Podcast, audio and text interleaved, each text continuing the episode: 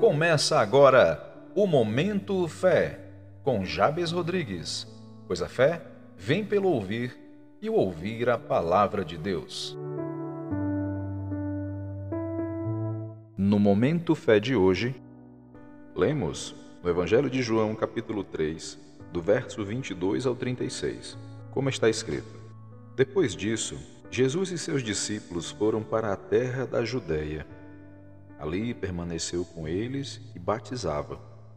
E João também estava batizando em Enom, perto de Salim, porque havia ali muitas águas e o povo vinha para ser batizado, porquanto João ainda não tinha sido aprisionado. Então surgiu uma discussão entre alguns dos discípulos de João e os judeus sobre a purificação.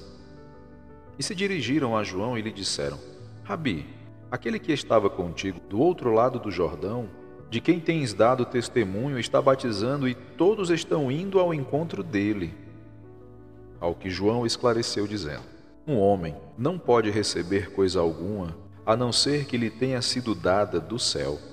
Vós mesmos sois testemunhas do que vos disse quando falei: Eu não sou o Cristo, mas fui enviado como o seu precursor. O que tem a noiva é o noivo.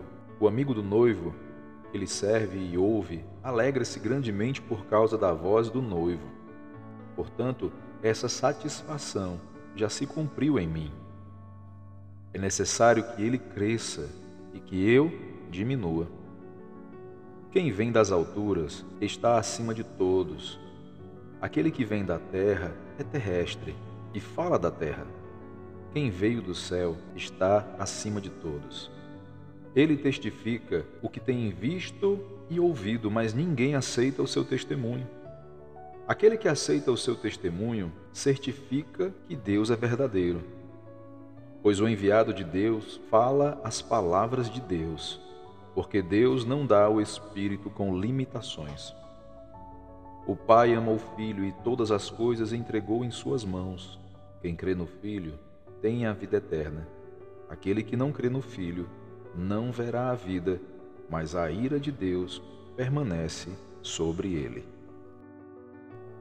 No texto que acabamos de ler, temos a declaração de João Batista falando sobre o início do ministério do Senhor Jesus Cristo. Nesse contexto, João responde às indagações de seus discípulos que demonstram um certo incômodo pelo fato de muitos estarem deixando de se batizar com ele e sendo batizados por Jesus, dispensando assim os serviços daquele que iniciou o ministério do batismo de arrependimento. Ou seja, os discípulos de João ficaram incomodados pelo fato de alguém estar superando o seu mestre no ofício que ele mesmo iniciou. Entretanto, note que João Batista demonstrou maturidade e discernimento espiritual quando reconheceu que o seu propósito terreno seria o de preparar o caminho para o Senhor Deus por meio de seu Filho Jesus Cristo, com a seguinte declaração: Disse João: Eu não sou o Cristo, mas fui enviado como seu precursor. O que tem a noiva é um noivo. O amigo do noivo, que lhe serve e ouve, alegra-se grandemente por causa da voz do noivo. Portanto, essa satisfação já se cumpriu em mim. Repito, essa satisfação já se cumpriu em mim. É necessário que ele cresça e que eu diminua. Ou seja, João sabia que viria antes, mas nem por isso teria a primazia ou qualquer direito sobre o trabalho que realizara, mas estava satisfeito em cumprir o seu papel. Meus amados, Gostaria de chamar você para refletir comigo sobre as palavras de João Batista e trazê-las para o nosso contexto atual.